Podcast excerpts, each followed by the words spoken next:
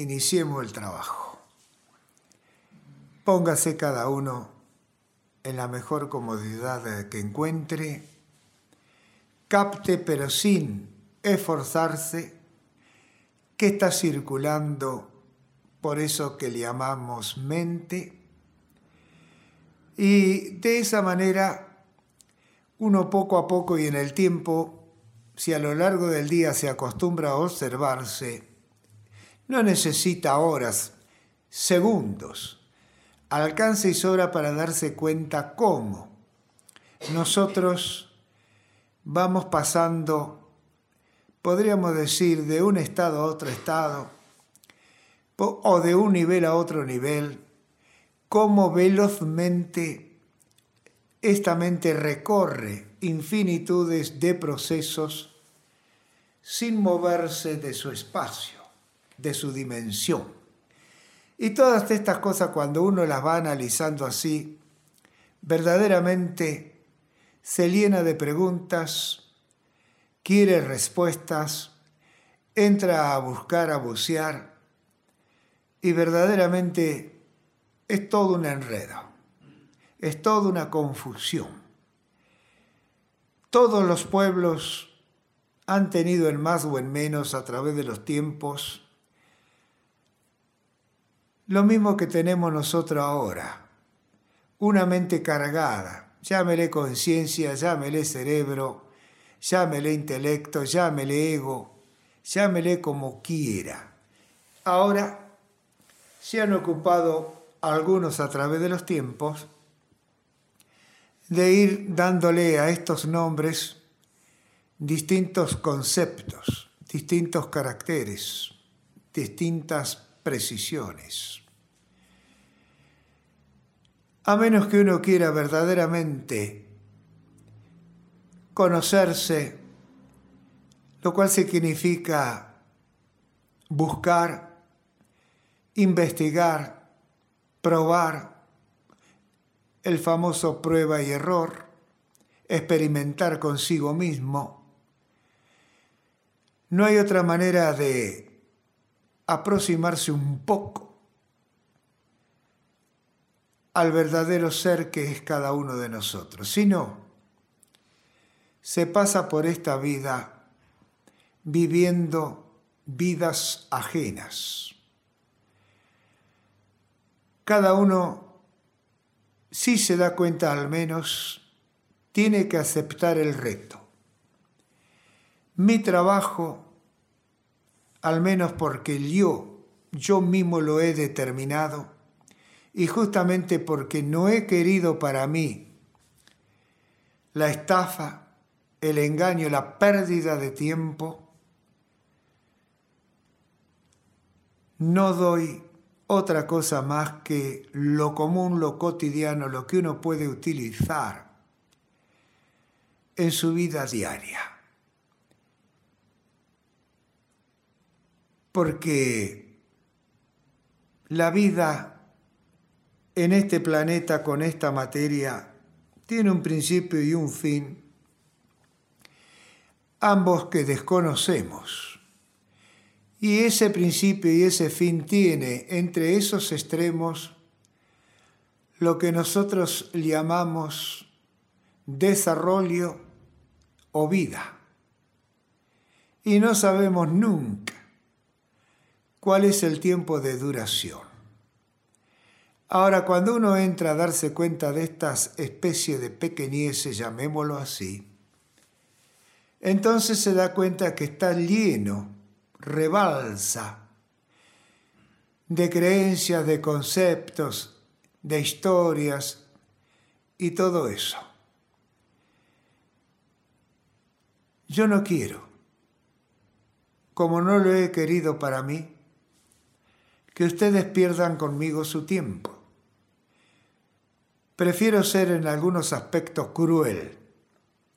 No me importa si se me dice descreído, ateo, no me importan los conceptos que sobre mí se viertan.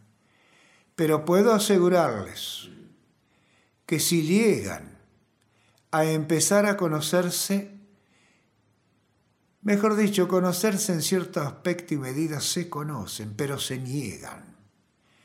Cuando empiezan a relacionarse con ustedes mismos, escapan, huyen. Y simplemente porque creen que eso que tienen ustedes es malo, es una porquería. Como solía decirse, tienen el diablo en el cuerpo. Verdaderamente no existe absolutamente nada, no solamente en este planeta o madre tierra, como ustedes quieran denominarlo, a quien nos provee de lo que somos, que no exista tampoco en ninguna otra parte del cosmos del universo o los universos, como no sean los opuestos complementarios, que es muy distinto y ahí pecamos. Pecar es errar, es decir, que erramos cuando creemos que los opuestos son contrarios. Eso nos ha llevado de un tiempo a esta parte a que la mujer y el hombre estén en permanente conflicto. Ninguno de los dos ha comprendido el significado de la esencia de ser géneros diferentes, distintos. En la antigüedad tampoco aconteció que hayan comprendido, porque desde unos 10.000 años a esta parte el machismo hizo de la suya. Y hoy tomemos el tiempo presente, el pasado está fácil porque hay historias escritas, el tiempo presente lo estamos viviendo hay una competencia entre nosotros, mujeres y hombres. Obviamente que perderán los dos. Deben ser complementarios. El amor, cuando verdaderamente existe, limpia las asperezas de las diferencias. Iguala hacia arriba y no desiguala hacia abajo. Crece la armonía y el equilibrio, el orden. Hay compensación aparte. Lo he dicho siempre, lo voy a seguir diciendo, repitiendo una y otra vez, que ustedes, las mujeres, las femeninas, como quieran denominarse como género, son completas. El hombre es incompleto. De ahí que para que la mujer pueda mostrar esa completud, necesita la complicidad del incompleto del hombre. ¿Y en qué me baso? en algo muy simple que la naturaleza nos ha mostrado, nos muestra y nos seguirá mostrando. Aunque nosotros hemos aprendido a hacer trampa, pero dejemos las trampas que son científicas de lado y vamos a la naturaleza en sí. La mujer es la única que puede engendrar y dar a luz y continuar la especie. El hombre no puede hacerlo. Le está faltando algo. Sin embargo, pone el condimento necesario para que esa completud pueda darse a la luz. Entonces, si uno analiza esto tan simple como lo estoy diciendo yo, se terminan lo que ahora está ocurriendo. El desacuerdo, la desarmonía, la guerra. Es tan simple la cuestión, ¿por qué? tenemos que enredarla. ¿Por qué no podemos utilizar algo tan esencial, especial y único que poseemos los humanos? El diálogo. El diálogo en muy pocas ocasiones existe. Lo que existe es, un tire y afloje de discusiones para ver quién tiene la razón, quién gana. Eso no es diálogo. El diálogo construye, el diálogo alimenta, ensalza, eleva. El diálogo nos permite aprender, crecer, elevarnos. Por eso es tan importante entonces que esta práctica les permita a cada una conforme los segundos, minutos que va transcurriendo y dura, que encuentren cosas que quizás luego tengan que rastrear para dilucidar, para responderse.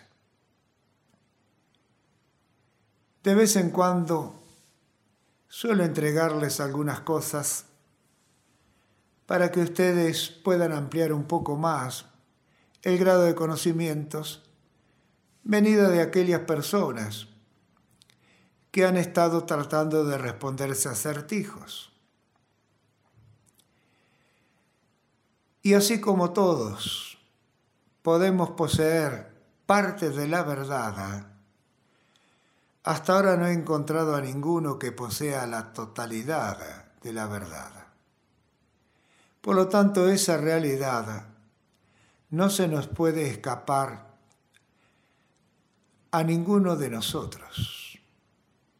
Cada una de ustedes, tanto como yo, tenemos una parte de la verdad, no importa cuán grande o pequeña llegue a ser esa parte de la verdad, pero la tenemos.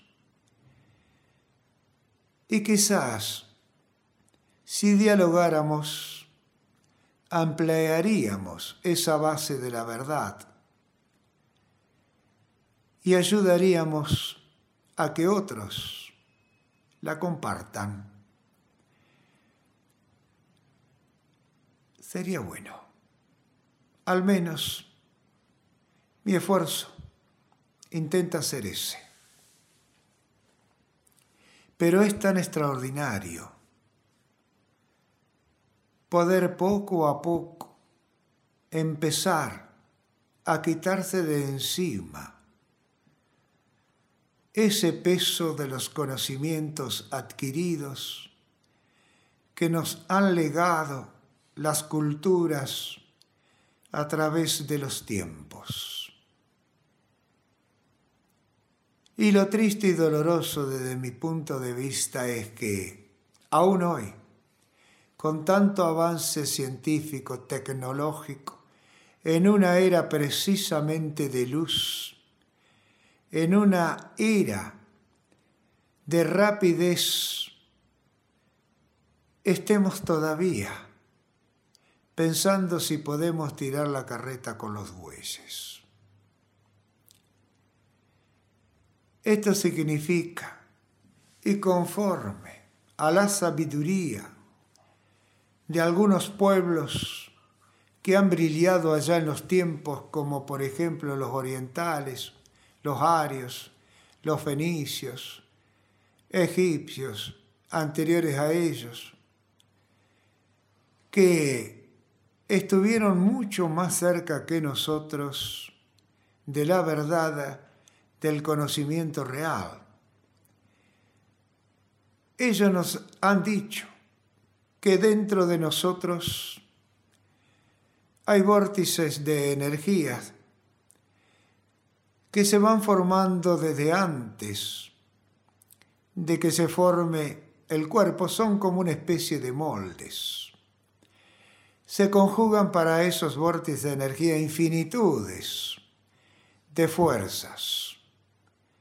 Y si uno dice energía, no sabe qué es la energía, hasta ahora nadie la conoce conoce sus efectos, podemos decir, para poder entender un poco, que es como la luz, que es como la electricidad.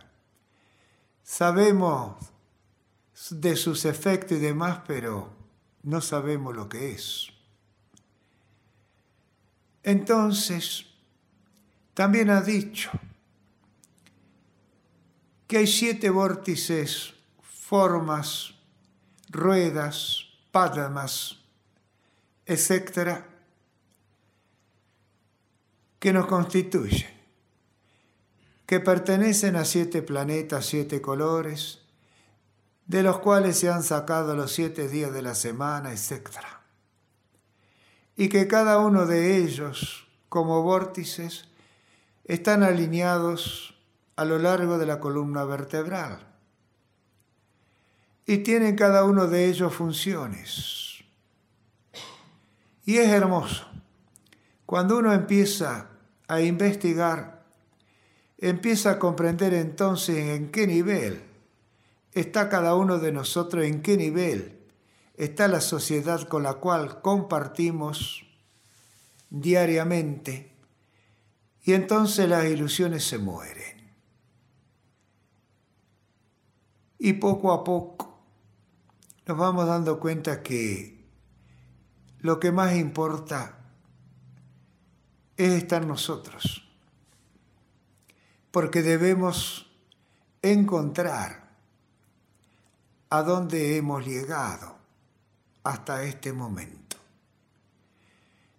Y nos va a entrar el apuro por elevarnos, por salir del mundanal ruido. Porque convengamos entonces que esa copia de nosotros que vamos haciendo en forma totalmente inconsciente, pero que llega al consciente como conocimiento, ha hecho edificios en alto. Y uno se da cuenta que si permanece a ras del piso, pereda, calle, planta baja, primer piso, segundo y hasta tercero, el ruido enloquece, aturde. Y entonces cuando vamos ascendiendo, Agata nos llega ya al final, en la azotea, un poco del ruido exterior. Y ahí uno encuentra el relax, encuentra la paz y se encuentra con cosas a las cuales puede prestar atención, porque tiene tiempo para hacerlo y puede descuidarse sin sufrir accidentes. A todo eso se le ha llamado meditación y otros nombres más, depende de dónde sean los que los apliquen. Entonces, cuando uno empieza a comprenderse que es un compendio de cosas que podemos palpar, como es la materia, como es este cuerpo, con sus infinitos componentes, algunos de los cuales yo diría su gran mayoría, desconocemos porque están dentro de un esqueleto cubierto por una piel. Y aunque hayamos estudiado en la escuela con los libros y hoy pueda verse a través de películas, etc., no vemos, si no hemos palpado, aunque mano fuere, alguna ave muerta, alguna vaca muerta, por decir algo, cosa por el estilo, que nos escandaliza y cosas así. No tenemos ni siquiera idea de que tenemos una temperatura constante, etcétera, etcétera, etcétera. Entonces este trabajo humilde que emprendemos cada vez que nos encontramos tiene un significado que aún no captamos pero que se está dando y que vamos a encontrar si persistimos con el trabajo. Y cada uno lo que va a encontrar, yo lo desconozco, lo ignoro porque cada uno de nosotros es único. Y si comprendiéramos nada más que eso, que cada uno de nosotros es único, ¿cómo cambiaría el clima en la familia?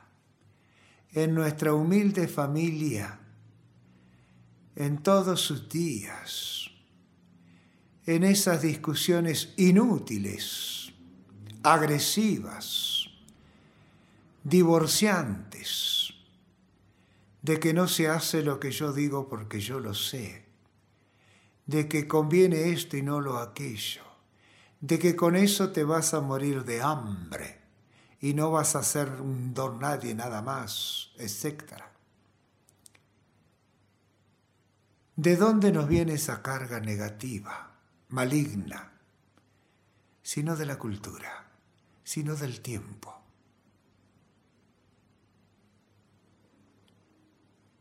nos tronchó a nosotros y nosotros tronchamos a nuestros seres queridos. Pero aún estamos a tiempo.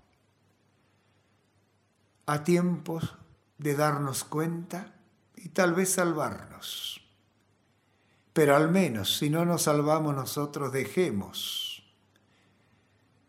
a su libre albedrío a los que amamos. Déjese que ellos alberguen en sí, con este libre albedrío, su destino, es decir, su porvenir. Porvenir todo junto y porvenir por separado significan exactamente lo mismo. aunque uno cree que cuando la palabra está unida por venir, es el futuro que tanto planificamos, soñamos y anhelamos. Pero cuando está por separado, es algo que está por venir, está por llegar.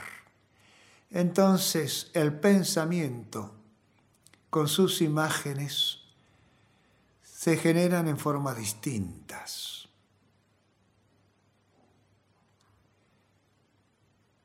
porque uno es un deseo, un anhelo, el porvenir, y lo otro es algo que crea una expectativa, porque algo está por venir, pero no sabemos qué. Ahí tienen entonces un ejemplo más de los opuestos complementarios. En una palabra. Cuántas cosas tan simples y tan sencillas pueden modificarnos nuestras pautas de vida, de la vida cotidiana, de la vida común, de la real vida de nosotros los humanos. Porque siempre es así. En algunos más, en otros menos, pero debemos dormir, debemos levantarnos, debemos hacer algo en la medida en que los años pasan y de jugar a obligaciones, a recibirnos de algo, si no se puede, a enseñar o aprender algo, etcétera, etcétera.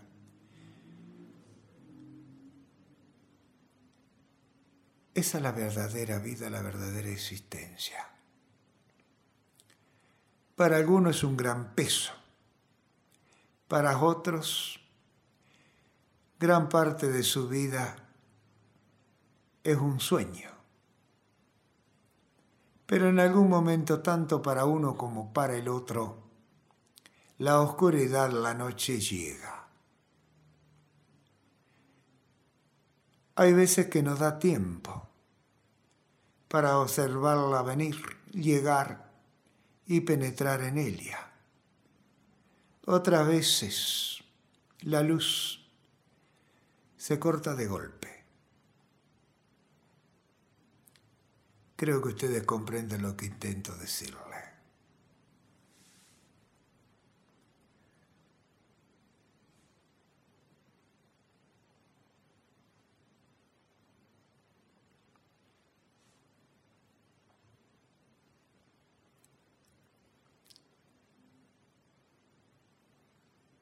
Entonces, hay momentos en los cuales el pensamiento está generando imágenes y ustedes están viviendo esas imágenes, es decir, están sintiendo reacciones a través de sus sentidos.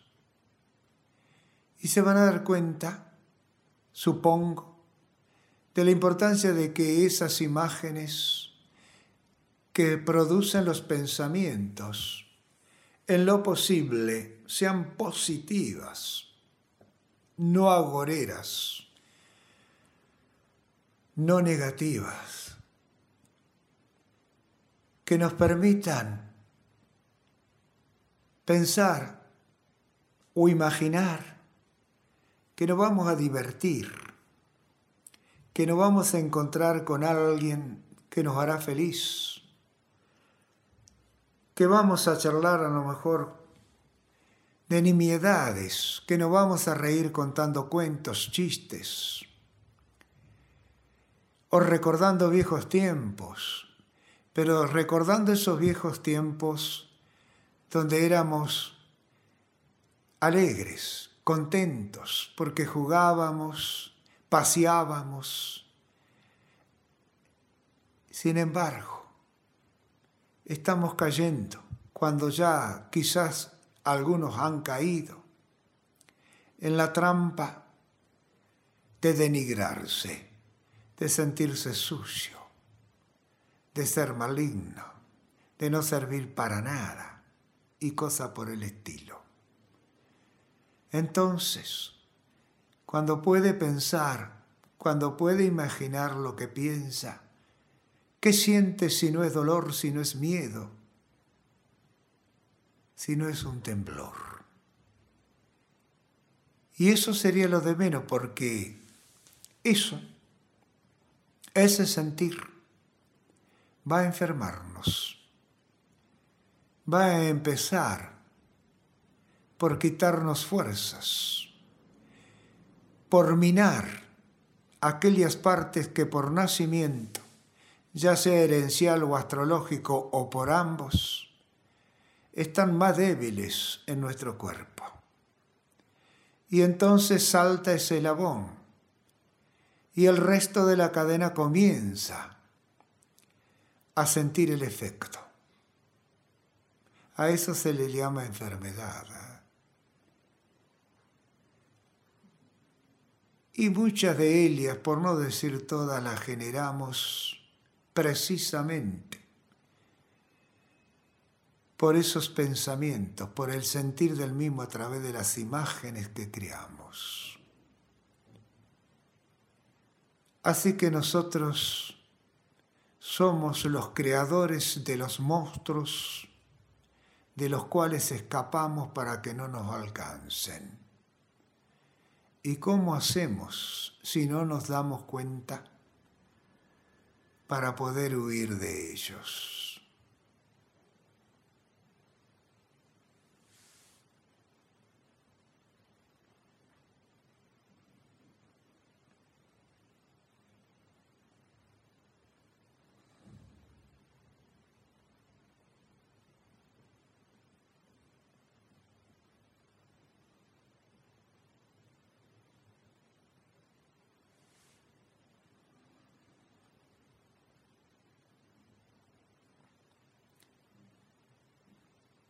Ahí están, en absoluta quietud y silencio, engañosa quietud y silencio, porque están sabiendo que alguien está con un discurso interiormente, que todo lo demás en sus niveles están buscando la correspondencia que les permita la armonía y el equilibrio, la recuperación de su ritmo natural. Entonces, ¿cómo puedo indicarles tiempos de respiración? ¿Cómo puedo indicarles tiempo de concentración? ¿Cómo puedo indicarles precisión en tal o cual función? Eso sería distracción. Eso en realidad sería pérdida de tiempo. Se disuelven sin haber logrado algo a favor.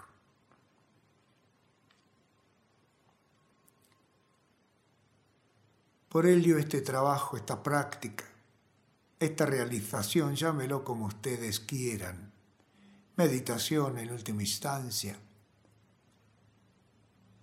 no necesita que los guíen, no necesitan un maestro. Mi función aquí es informarles y nada más lejos, año luz.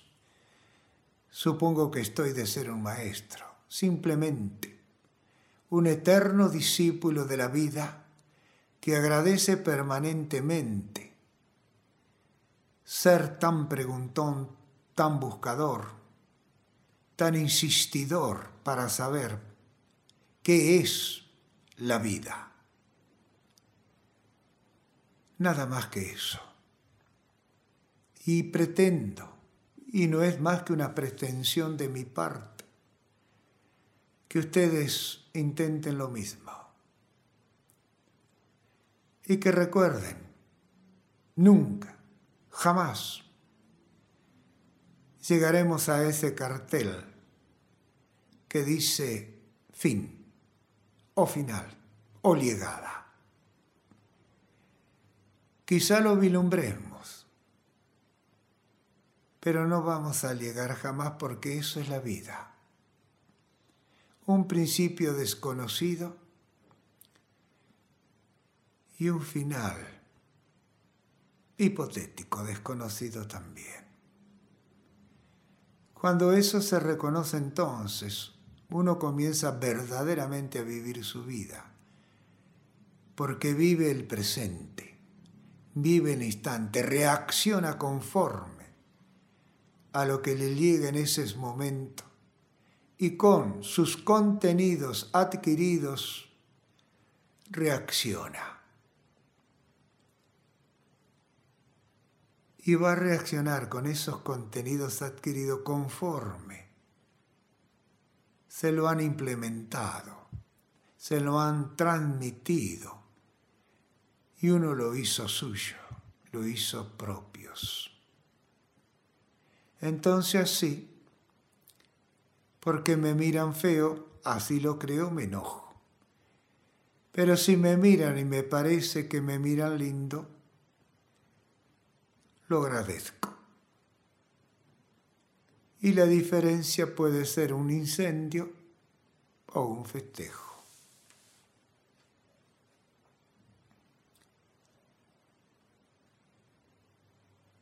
Y después todos me dicen, a cada paso que doy, en cada curso que he estado,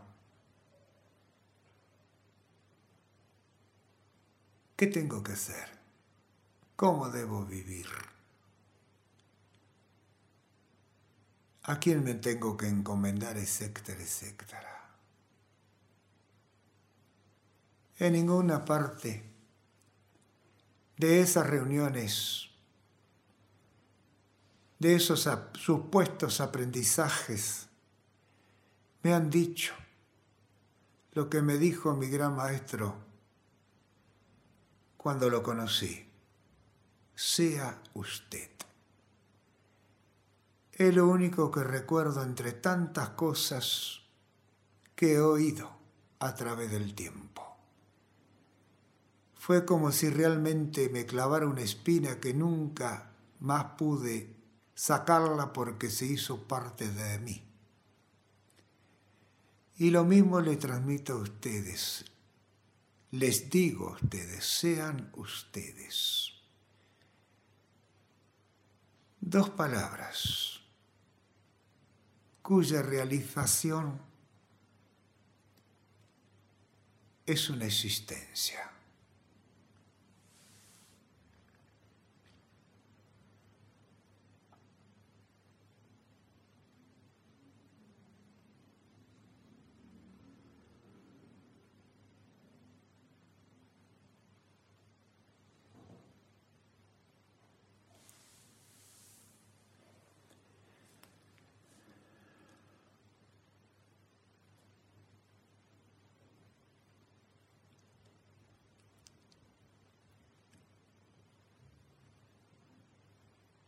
Así me gusta. Me encanta verlos. Mientras se van recuperando. Bueno, yo hablé de mi maestro. En realidad tendría muchas anécdotas para contar de él, pero era una especie de don nadie. Como uno ha leído de los grandes maestros que lo ve en las películas y demás, no tenía ningún valor material. Inclusive cuando uno lo veía vestido, lo que llevaba puesto verdaderamente parecía un pordiosero. El alma era muy grande, compartía todo lo que tenía, estaba mentido, vivía a los pies de una sierra. Se llama Cuesta de los Molles, en San Luis. Tenía sus animales, sus plantas, frutas, quinta. Y ahí conocí a muchos visitantes, médicos, curas, hippies, buscadores como yo, maestros, extranjeros, Y el maestro simplemente y en forma muy sencilla hablaba, contaba cosas, anécdotas, vivencias o experiencias. Murió pasado los 100 años, nunca supe cuántos.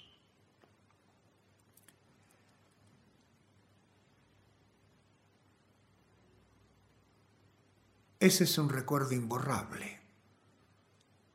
Para que se den una idea, en esa época estaban los casetes. Si mal no recuerdo, grabé doscientos y pico de casetes. Solamente entre sábado y domingo, que era cuando generalmente iba. Todos los meses del año menos. Los fines de año en los cuales me quedaba un mes o quince días.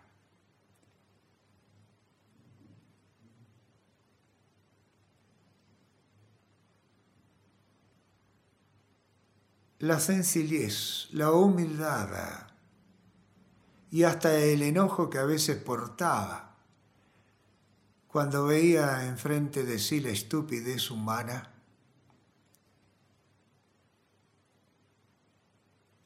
me hizo darme cuenta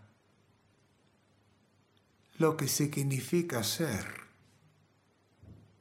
un ser,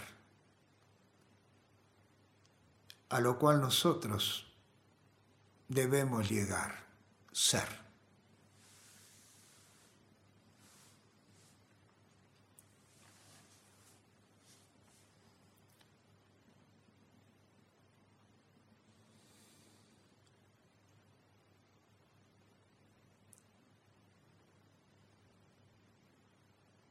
Gracias por estar. Gracias por ser y estar. Ustedes, aunque no se den cuenta de ello, son mis maestros. Todos ustedes me dejan una enseñanza que valoro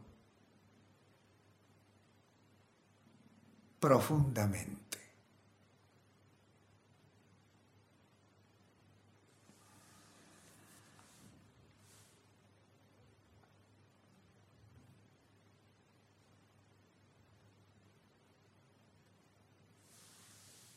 Tal vez se estén preguntando, ¿dónde está la enseñanza que ustedes me dejan si están en silencio y en quietud? me lo dejan en sus miradas, me lo dejan en su tono de voz cuando llegan y cuando se van. Eso me está diciendo que hay una necesidad para compartir, para cubrir, para llenar. Y es ahí a donde yo debo llegar al menos intentarlo. Por eso hay una diferencia cuando llegan a cuando se van. Y ahí, ahí sé si verdaderamente